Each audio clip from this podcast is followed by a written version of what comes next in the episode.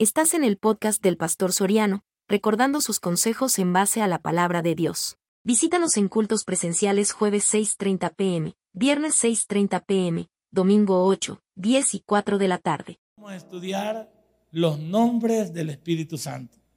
Para aquellos que nunca sabían o no saben, o nunca lo han leído, o nunca lo han oído, de cuáles nombres recibe el Espíritu Santo, hoy lo vamos a estudiar en Gálatas capítulo 1, versículos 17 y 18. Vamos a estudiar por lo menos 12 nombres con que se conoce al Espíritu Santo. Y usted lo ha leído en la Biblia y no sabe que está leyendo el Espíritu Santo. A ver, ¿lo tiene? 1, 17 y 18 para que el Dios de nuestro Señor Jesucristo, el Padre de gloria, os dé espíritu de sabiduría, de revelación en el conocimiento de Él, alumbrando los ojos de vuestro entendimiento.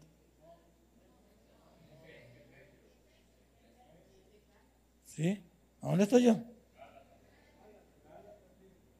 No, hombre, pero estamos en Efesios y, y que, estamos estudiando el día. Sí, pero, el que tengo el tumor o tengo el tumor soy yo, pues, o usted. Pues sí, el que ha tenido el tumor y el que estoy en tratamiento de quimioterapia y radioterapia soy yo. Usted me agarra la onda y dice, ¿qué estamos estudiando el día jueves? Pues solo los que, solo el que va llegando nuevito no sabe.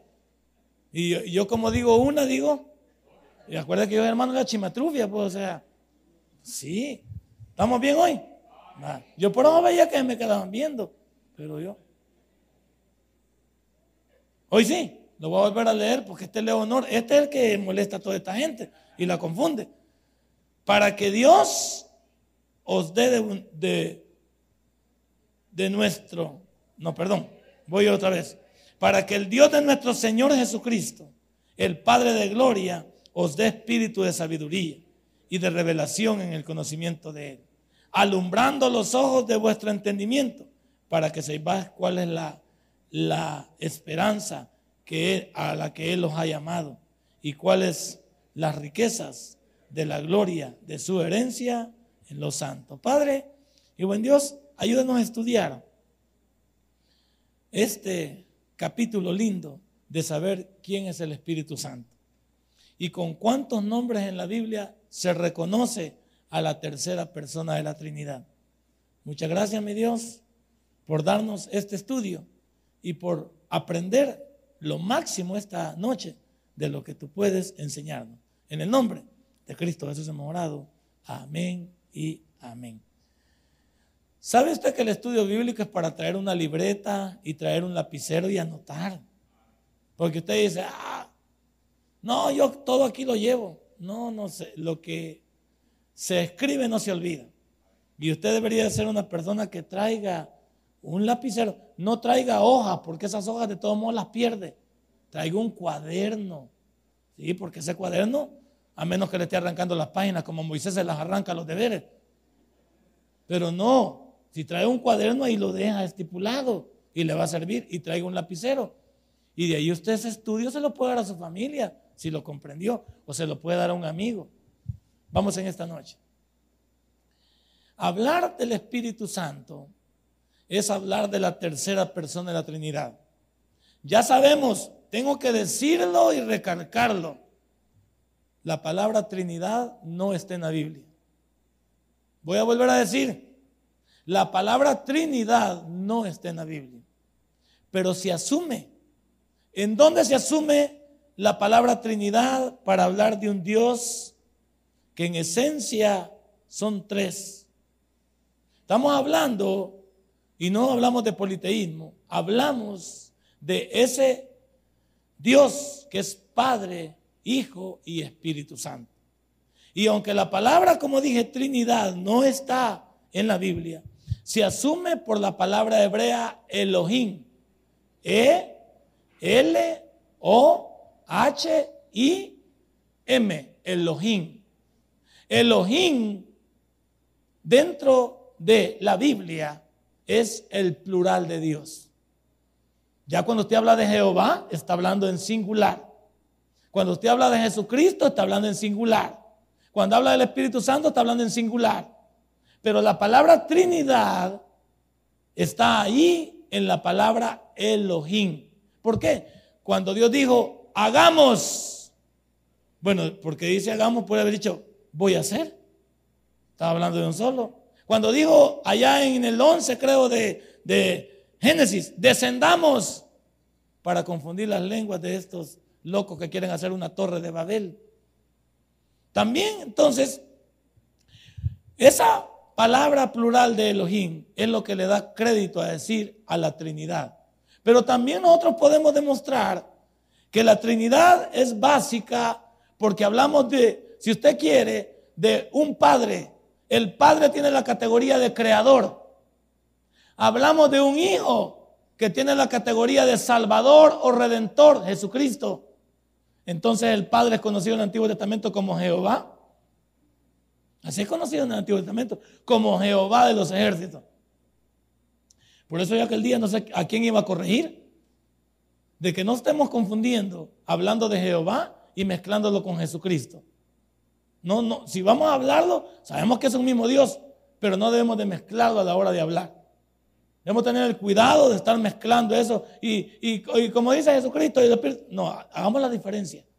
Hagamos la diferencia. Entonces, el Padre es Jehová de los ejércitos. Él es el creador, aunque los tres vamos a ver que son creadores, pero para demostrar cuál es la, labor de cada uno de ellos. El Hijo, hablando de Jesucristo, es el Redentor o el Salvador. Y el Espíritu Santo es el Consolador. Por lo tanto, en la esfera de Dios, el Padre es el Creador. Él no bajó a la tierra, sino que mandó a su Hijo unigénito, para que todo aquel que en él crea no se pierda, más tenga vida eterna. Jesucristo. Y ya voy a volver a repetir que la palabra Jesucristo tiene dos connotaciones, Jesús y Cristo. Para definir, oiga bien con lo que digo, cuando digo Jesús Cristo, estoy diciendo que Él tuvo dos naturalezas, una divina y una humana. La humana es como entró y se comportó aquí. La divina él nunca la perdió. Entonces hablamos de Jesús, el hombre. Por eso es una aberración decir como los señores católicos. María es la madre de Dios. Eso no se dice. ¿Y, ¿Y, por qué, pastor, usted es bien abusivo? ¿Qué tiene usted con los católicos? Nada, te lo voy a demostrar. Cuando yo digo que María es la madre de Dios, estoy diciendo que Dios tuvo principio. Y Dios no tiene principio ni él es eterno. María es la madre de Jesús, el hombre. Pero no de Cristo, porque la palabra Jesús lo relacionamos con la parte humana y la palabra Cristo lo relacionamos con ungido. Ungido. Entonces él tenía las dos naturalezas. Jesús Cristo. Entonces me dice usted, también es una aberración decir, es que Dios murió en la cruz. Dios no puede morir. Eso no lo digas también. Por eso aprendemos en un estudio bíblico.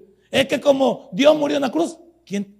Bueno, si te lo oye la mitología griega, se ríe en tu cara, porque los griegos han sido los más, los más, este, como dijera yo, inteligentes. Dentro de toda la etapa de la historia universal, no ha habido cultura más inteligente que los griegos. Y los griegos a todos los que no eran griegos les llamaban bárbaros.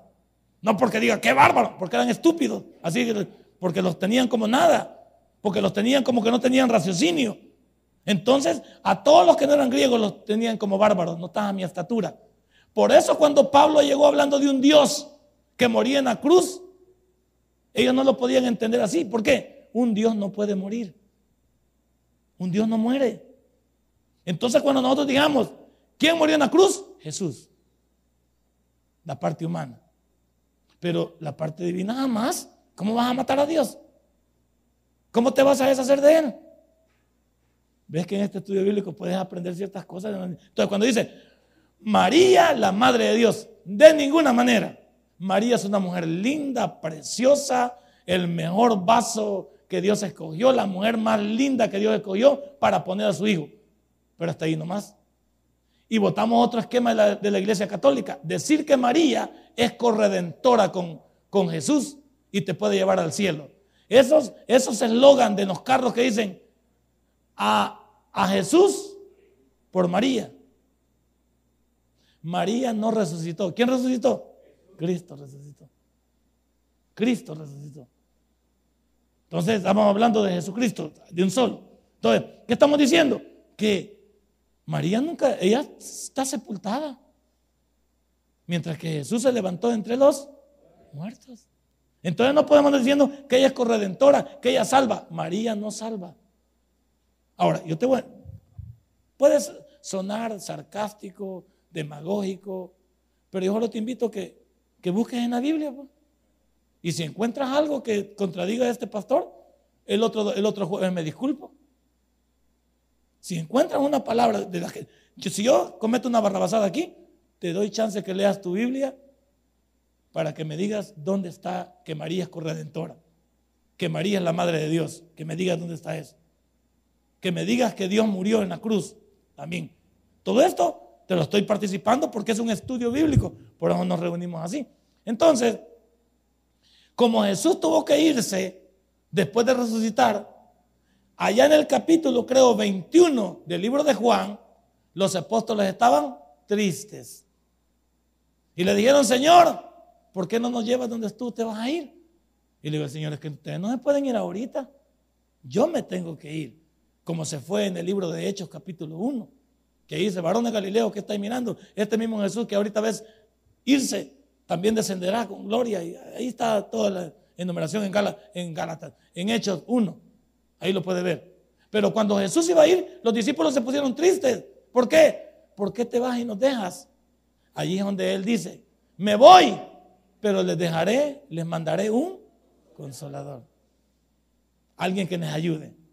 Alguien que lo guíe. Por eso el Espíritu Santo de más está decirlo, que cuando yo recibo a Jesús como mi Salvador personal, lo primero que hace el Espíritu Santo que es, es sellarme.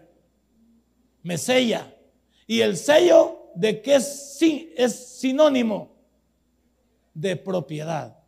Si tú has sido sellado por Cristo con el Espíritu Santo, entonces significa que le perteneces a Él. ¿Y cómo lo comprueba, pastor? Bueno, cuando alguien en la ganadería tiene una vaca, le pone sus iniciales a un hierro, lo pone al fuego y se lo pone en una pata o en el muslo al, al, al, semoviviente. ¿cómo? A la res, correcto. Se lo pone. Si es que vez el tumor me baila todavía. Entonces, vemos ahí entonces que él pone, y cuando esa res se le pierde, él la busca. Y cuando la encuentra, dice, esa es mía. ¿Por qué decir que es mía? Le dice el otro. Porque tiene mis iniciales. Veámoslo. Algunos buscan en la Biblia. No, no digo que busquen en la Biblia. Veámoslo es. No, saquen al, saquen al. Pues sí, algunos me quedaron viendo y dicen, ¿dónde está eso en la Biblia? Entonces, él puede reclamar esa res porque tiene sus iniciales, que es propiedad de él. Ahora, ¿cuántos están sellados con el Espíritu Santo aquí? Ay, qué lindo. Así me llega. Dice amén, gloria a Dios. Estar sellado de Él significa que le pertenecemos a Él. Entonces, ¿por qué no nos comportamos como él. Por eso algunos ya después ya no dicen nada, porque si le vuelvo a decir así, me va a meter otro trompón. No, hombre, cálmate. Es que te estamos comprometiendo. Si tú le perteneces a Dios, ¿por qué te comportas como si no lo conocieras? ¿Por qué si yo tengo el Espíritu Santo y, y, yo soy templo y morada del Espíritu Santo? ¿Y por qué en este templo y esta morada le estoy tirando basura? Si yo soy templo y morada del Espíritu Santo, debo cuidar este cuerpo, que no es mío. Dios me lo ha prestado nada más. Y este cuerpo regresará a la. Como este, este, este miércoles oí yo que, que uno de los sacerdotes decía en, en su homilía, tratando de justificar por qué se pone la, la cruz de cenizas. Él decía que se la ponen porque es un sinónimo de que el quemar al quemar los ramos del domingo de ramos, decía él, al quemarlos eso, queda esa ceniza. Y al quedar esa ceniza la cuelan y se la ponen como simbología de que del polvo venimos y al polvo vamos. Sí, pero el problema es que no hay ningún sustento bíblico detrás de, la, detrás de ponerlo y detrás de hacerlo. Como nosotros diríamos que algunos le ponemos un eslogan al, al, carro y quizás el carro es más evangélico que yo, pues. Le pongo 100% taber al carro y el que va adentro es un gran bolo, gran mujeriego, un gran trastornado. Pero él dice siempre, y, y le pone otra calcamonía que me da risa. Si el arrebatamiento se da en este momento, este carro quedará vacío. ¿De verdad? Ay, si ya casi me muero yo cuando lo veo. Y de repente saca, saca la mano con un gran cigarro para... Y le digo, hermano, Dios le bendiga. Casi se traga el cigarro del hermano porque... ¿De verdad? ¿No es el carro el que se va a ir? ¿Eres tú o con todo y el carro te vas a quedar? ¿Cuántos de nosotros andamos diciendo lo que no es? Entonces hablamos de Trinidad, hablamos de Padre, Hijo y Espíritu Santo. Y al hablar del Espíritu Santo hablamos del Consolador, hablamos del que se ha quedado en este mundo luchando con nosotros. Hagamos otra particularidad de cara al futuro, de cara a la escatología bíblica, a los eventos del porvenir. El día que el Espíritu Santo sea quitado de esta tierra es porque los creyentes se los llevó Cristo en el arrebatamiento. Eso lo dice allá el libro de Gálatas capítulo, capítulo, no Gálatas, que sigo con esto. Primera Tesalonicenses capítulo 4, ahí lo puede ver.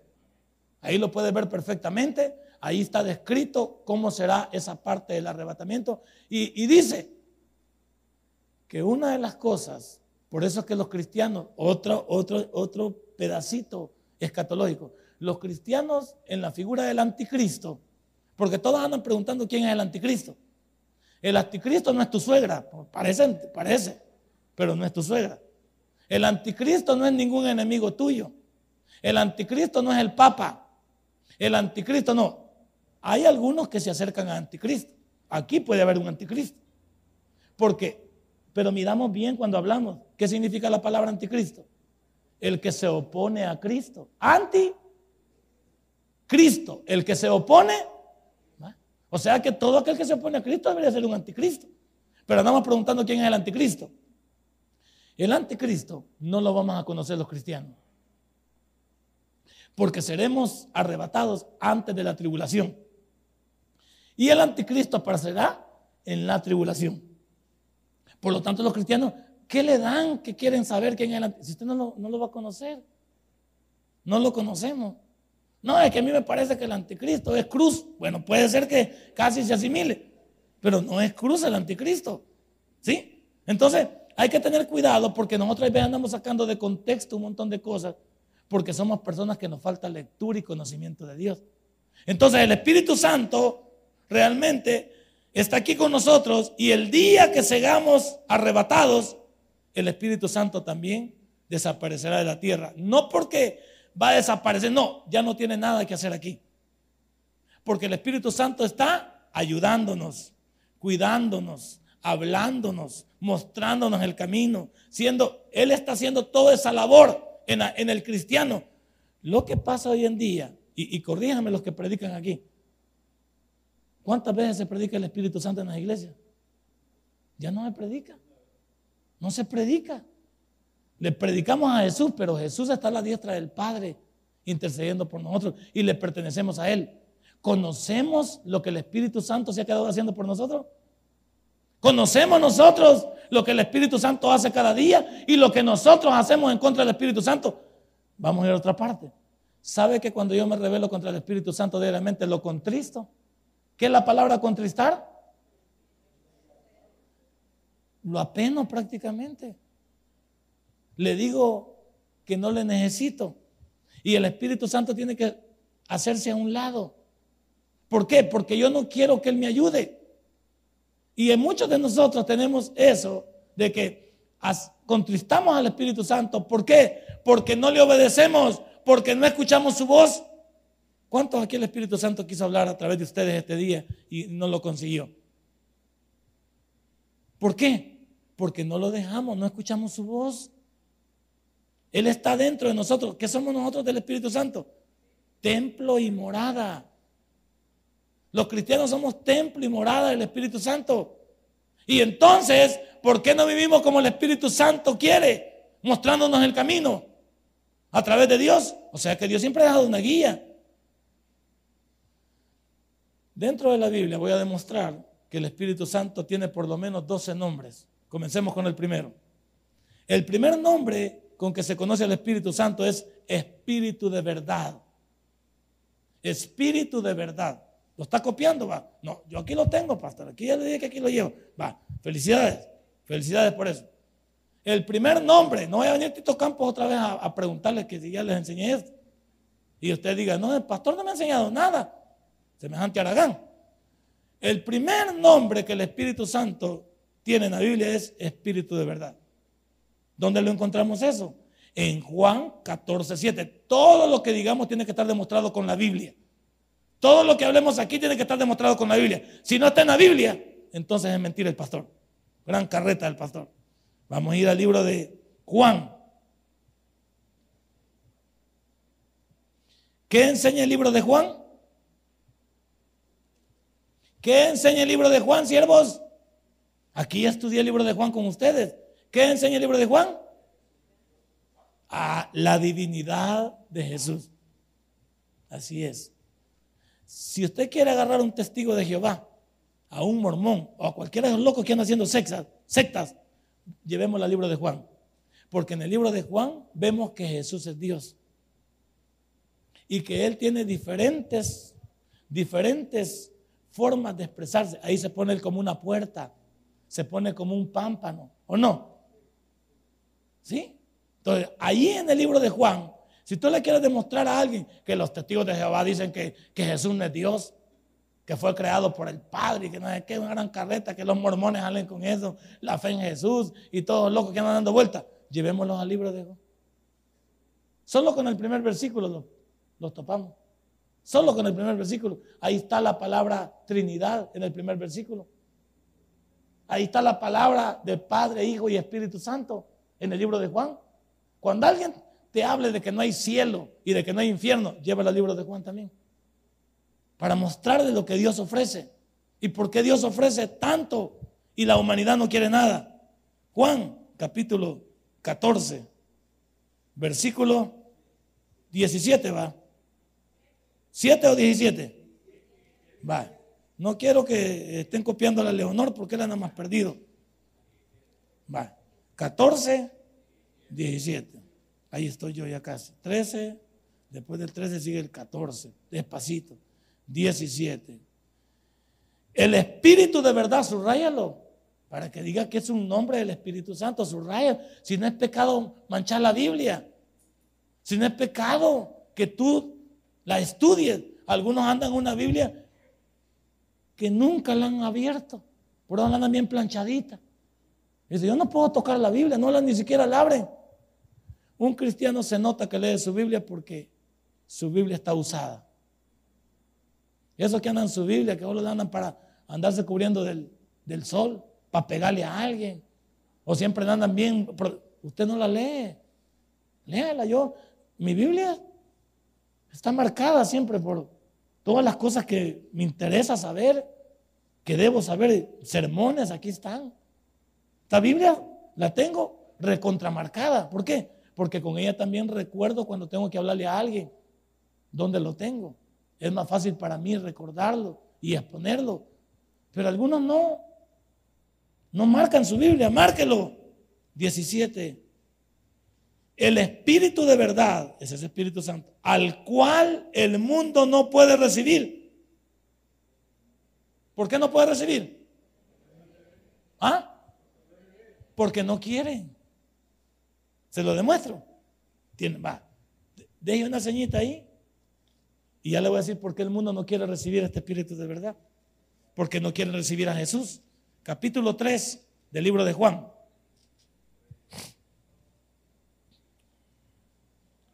Capítulo 3 del libro de Juan. Aquí lo voy a dejar viendo al revés. No como Chucky, el muñeco diabólico, sino que mejor. Porque tienen que quedar bien enseñados. ¿Lo tiene? Miren lo que dice el versículo, ¿qué? 17 en adelante. Porque no envió Dios a su Hijo al mundo para condenar al mundo. ¿Quién, quién le ha dicho? Porque dicen, es que Dios es quien manda a la gente para el infierno. Mentira. Al infierno va solo la gente, la majada que no quiere nada. Dios quiere que todos se salven, sí o no. ¿Sí? Pero como al rechazarlo a Él, tienen que ir automáticamente al infierno. Otro que te voy a dar de bíblico. ¿Sabías que el infierno no fue creado para el hombre? ¿Para quién fue creado el infierno? Para el diablo y sus ángeles. Entonces, ¿por qué el hombre para allá? ¿Por qué el hombre va por allá? Por pasmado. Él va allá de metido. Pasmado. ¿Por qué? Si no lo han llamado. Nadie tendría que ir al infierno. Pero como no quieren reconocer a Jesús, y te lo voy a demostrar por qué. Sigamos leyendo, porque aquí hay que ponernos bonitos, pararnos bonitos. A su hijo el mundo para condenar al mundo, sino para que el mundo sea salvo por él.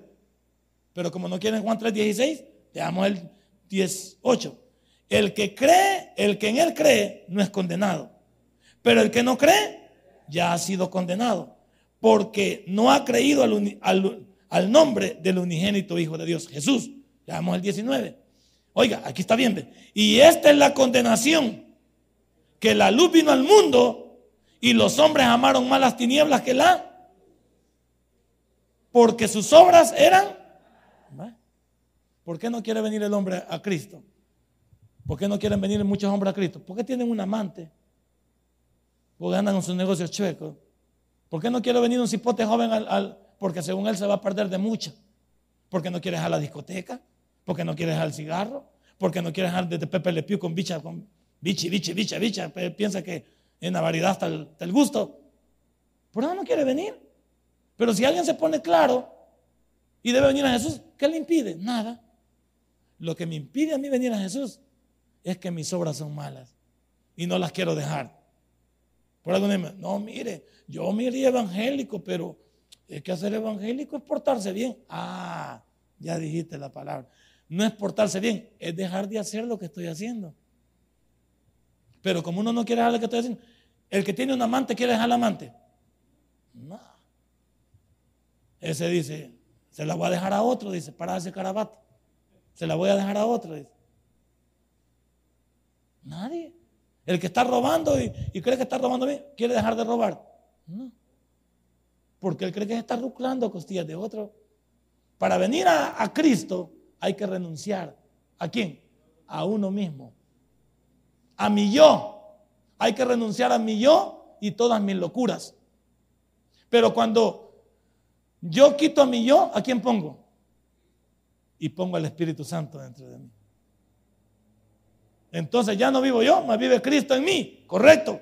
Entonces significa que comienza y sos sellado con Él. ¿Te diste cuenta que te puedo demostrar por qué la gente no viene? Vaya, ahora veámoslo. Ahora vamos al 17. Es que a mí cada cosita me gusta que quede bonita, con buena letra y haciéndolo. Dice, el Espíritu de verdad, al cual, al cual el mundo no puede recibir. No es que no lo pueda recibir, no quieren. No lo puede recibir porque sus obras son malas, porque no le ve.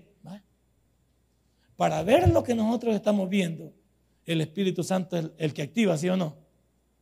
Él es el que quita el velo de nuestros ojos. Cuando yo vengo a Cristo, comienzo a leer la Biblia y la entiendo. Cuando yo vengo a Cristo, comienzo a tener sentido lo que predican. Cuando yo vengo a Cristo, dejo, de burlarme porque se me cae el velo y comienzo a ver. Ahorita el mundo es ciego. Por eso la Biblia dice, ciego que guía ciego, ambos se van en el hoyo. ¿Qué significa? La gente del mundo, bueno, estas semanas son muy, son muy espirituales ellos, ¿o no? Según la tradición de la iglesia grandota, hay que dejar de comer carne. ¿Cómo para qué? como para que este cuerpo entienda que no nos metemos en competencia con la obra de Jesucristo en la cruz de Calvario. No tiene nada que ver. ¿Y por qué voy a dejar de comer carne estos siete días si me voy a carne todo el año?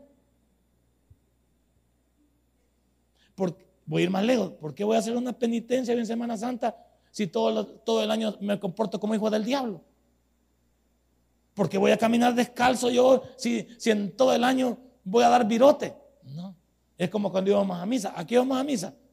A confesarnos. ¿Y qué queríamos? Que el Padre nos dijera cuántos Padres Nuestros había que rezar y cuántos Ave María.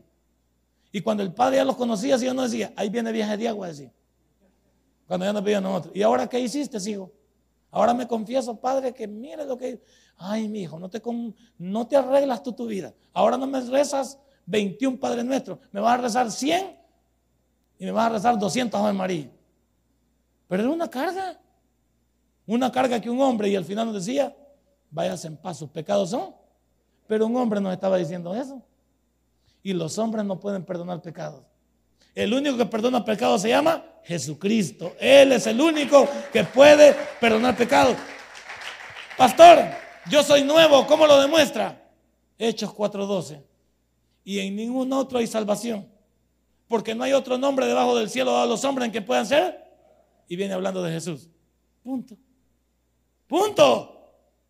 Pero como algunos nos falla, no queremos, dice, y dice, el mundo no puede seguir porque no le ve, ni le conoce. ¿Cómo le va a conocer al, al Espíritu de verdad y al Espíritu Santo si no conoce a Jesús?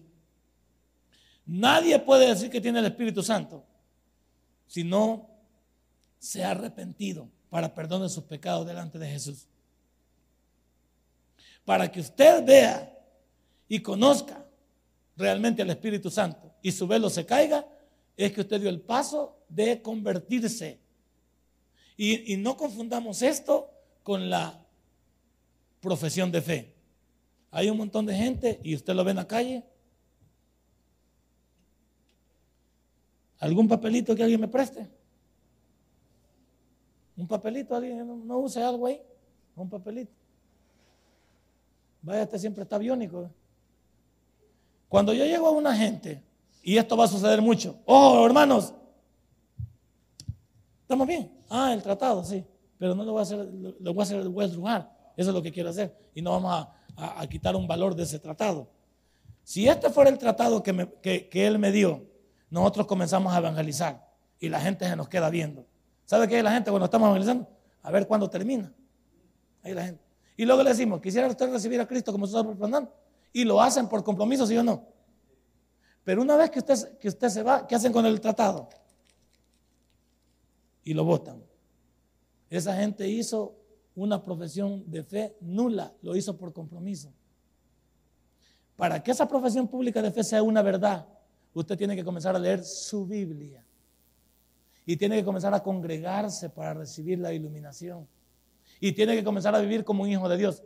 Por eso decimos que en nuestro país dicen que somos, que se han ganado casi 5 millones de personas para Cristo. No nos engañemos.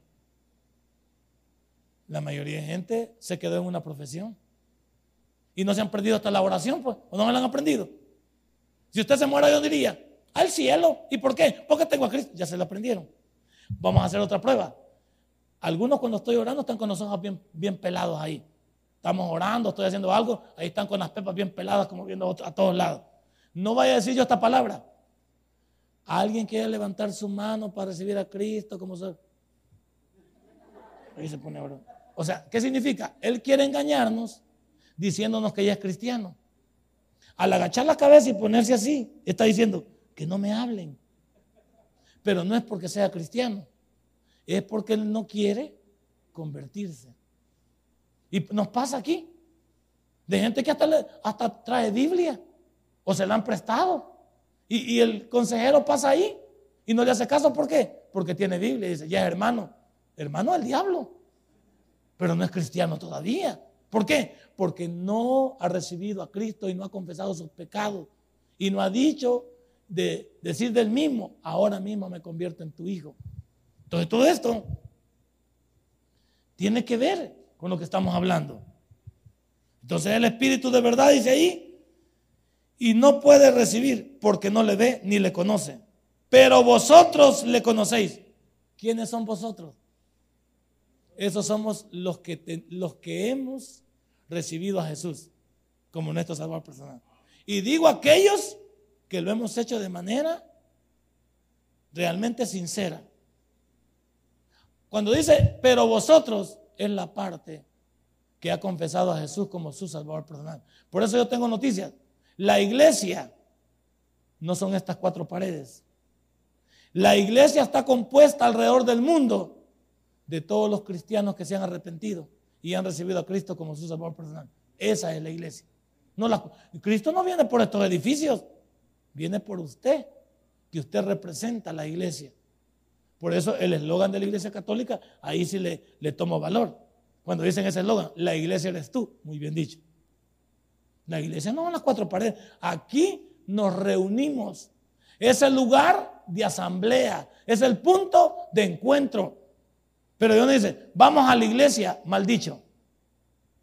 Vamos al punto de reunión. Vamos a la asamblea. Pero vamos a la iglesia. ¿Y de ahí si la iglesia sos vos? Entonces, por eso, y algunos preguntan, ¿cuántos quieren el Espíritu Santo? Amén. No digas amén si no lo tienes adentro. Yo creo que a veces cuando les preguntan un montón de cosas a ustedes, contestan amén y es porque no saben lo que están contestando, lo que se les está preguntando. A ver, contéstamela rápido. ¿Cuántos, de cuántas, en las especies que, que Moisés iba a meter al arca, cuántas especies iba a tener que meter ahí?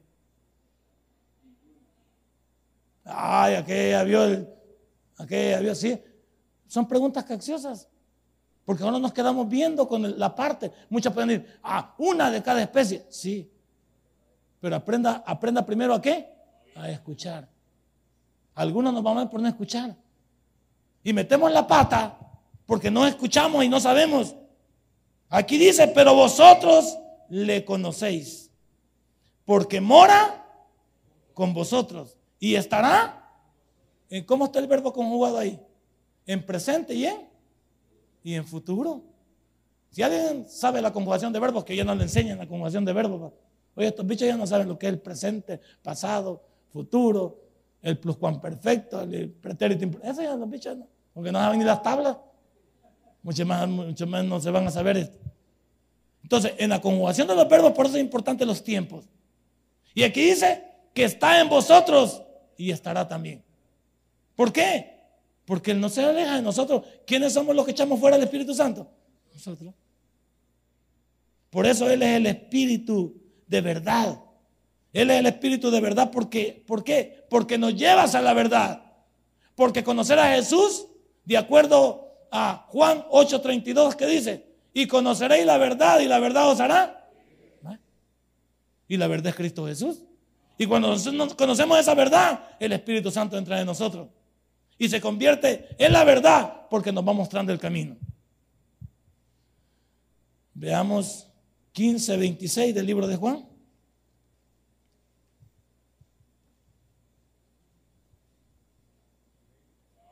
Vaya, mire este. Pero cuando venga el consolador, el Espíritu de verdad, el cual procede del Padre, Él dará testimonio acerca de mí. ¿Va? Hablando Jesús. ¿Cómo no va a ser el Espíritu de verdad si yo no hay... Ahora, cuando hablamos de la verdad, si la queremos tomar así es, no hablemos mucho. ¿Sabe qué hagamos? Testifiquemos. Hay gente que habla, habla, habla, habla y su testimonio está de la patada. Hoy quiero decir que cuando tú, tú muestras la verdad, muestra tu testimonio. Muestra tu manera de vivir. Muestra tu manera de ser. Hay un montón de gente que nos las picamos de cristianos, pero tenemos un mal testimonio en la calle. Y la gente está aburrida de ese montón de gente. Que nos la picamos de evangélicos y no somos evangélicos ni nos parecemos. Nos hemos quedado en la categoría nada más de ser personas que visitamos una iglesia o visitamos una congregación. Entonces, tenemos que decir aquí perfectamente de que nos llama no solo que es nuestro consolador. Ante cualquier situación lo tenemos a Él para hablar con Él, para intimar con Él, pero también para conocer a Jesús y ponerlo en práctica. Y la Biblia asesora a cada uno de nosotros que por sus frutos nos conocerán. Hay gente que dice que es evangélica y sus frutos son del diablo. ¿Cuánto hoy nos comportamos como hijos del diablo contando chistes? Nos comportamos como hijos del diablo hablando vulgaridades, cuenteando a la mujer del prójimo, haciendo negocios chuecos. ¿Cómo va a decir que a esta hora venimos a la iglesia aquí? Estamos igual que los católicos, nos pegamos golpecitos de pecho. Venimos aquí a la iglesia para que se nos perdone. ¿Por qué no programamos comportarnos bien a partir de hoy? Pero le digo, haz tu altar familiar para que te comprometas para mañana. Haz tu altar familiar. Luego, primera de Juan, capítulo 4. Primera de Juan, capítulo 4.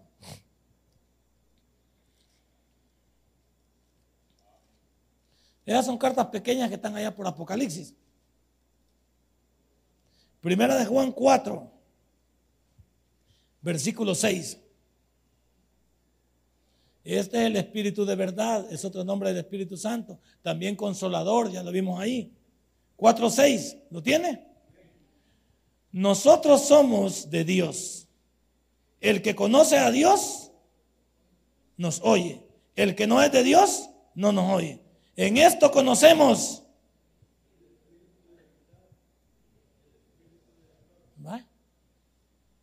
¿Cómo se va? ¿Cómo alguien va a decir que es cristiano si mira cómo se comporta, si mira cómo anda. Espíritu de error. Digo que soy cristiano, pero no me comporto como cristiano. Espíritu de verdad. No digo nada y la gente ve que soy cristiano. Espíritu de error. Ando con la Biblia y que yo soy hermano, que no sé qué. Y habla como cualquier otro. Espíritu de error. Deja la Biblia en paz y comportarte como hijo de Dios y la gente va a decir, bueno, ¿y este por qué no toma? Y este yo nunca le he oído decir una mala palabra. Este se, adapta a los horarios. Este no anda calumniando a nadie. Este respeta a la mujer del prójimo. Dice, qué raro. ¿Y sabe lo que la gente dice automáticamente? Este quizás va a una iglesia, dice. ¿Usted por qué no, por qué no dice dónde se congrega? Algunos no dicen que se congregan en Ciudad Merliot, porque aquí los van a venir a talonear. Aquí los van a venir a buscar. Por eso no dicen. Ahí vendimos el eslogan de, Tabernáculo Bíblico Bautista Amigos de, Israel de Ciudad Merdiot. Nadie los compra. Porque no se quiere dar color. ¿Qué tal si le ponen la puerta que es de Ciudad Merdiot? Ya saben dónde lo van a agarrar. Y la gente misma dice, mire pastor, ahí se congrega con usted una ovejita. Me gustaría que viniera a ver esa ovejita cómo baila el día sábado. Arma unos carnavales aquí en el pasaje. Pone una música y sus hijos aquí, venga a ver su ovejita, pastor. Cabal. Yo fui a un lugar y me reservo el nombre. No sé si todavía no viene a la iglesia. Me invitaron para que iban a celebrar el fin de año. Pero cuando llegué, habían rombotran encima. Madre, y esto. Y yo todavía salí de la casa a ver si era la casa que me habían invitado. Si era la casa del hermano. Con guarda. Y le digo, hermano, perdóneme, yo no no me puedo quedar. ¿Por qué? Porque la Santa Cena la celebra en la iglesia, le digo, no, no la van celebrando de lugar en lugar. Y usted bien haría, le digo, en dejar de dar mal testimonio. Había puesto ahí la botánica. ¿En cuál es la diferencia? Y no te va a llevar el testigo de Jehová, los testigos de Jehová lo llevan a, varios, se han llevado, que los ponen bolos y después los van a dejar a la puerta de la casa. Entonces, ¿qué vamos a hacer? Ah, usted, lo llevaron también, llevaron. Ah. Vi que estaba, vi que se puso mero cómico. Entonces, ¿qué, vamos a decir? Si la gente no sabe quién somos. Hay gente que nos invita a, una fiesta y, ya tienen la música del mundo ahí. Y yo pensé que eran himnos. No, ahí tienen al, al musicón. Y digo yo, bueno, de ahí mejor me voy. Que voy a ser el pastor de ahí. Al rato me pongo a danzar yo también ahí. Tenemos que quedar claro quiénes somos. Esta noche hemos visto un nombre de 12 nombres que tiene el Espíritu Santo dentro de la Biblia. Démosle un fuerte aplauso a nuestro Dios. Padre. Si este mensaje ha impactado tu vida, puedes visitarnos y también puedes buscarnos en Facebook como Tabernáculo Ciudad Merliot. Sigue con nosotros con el siguiente podcast.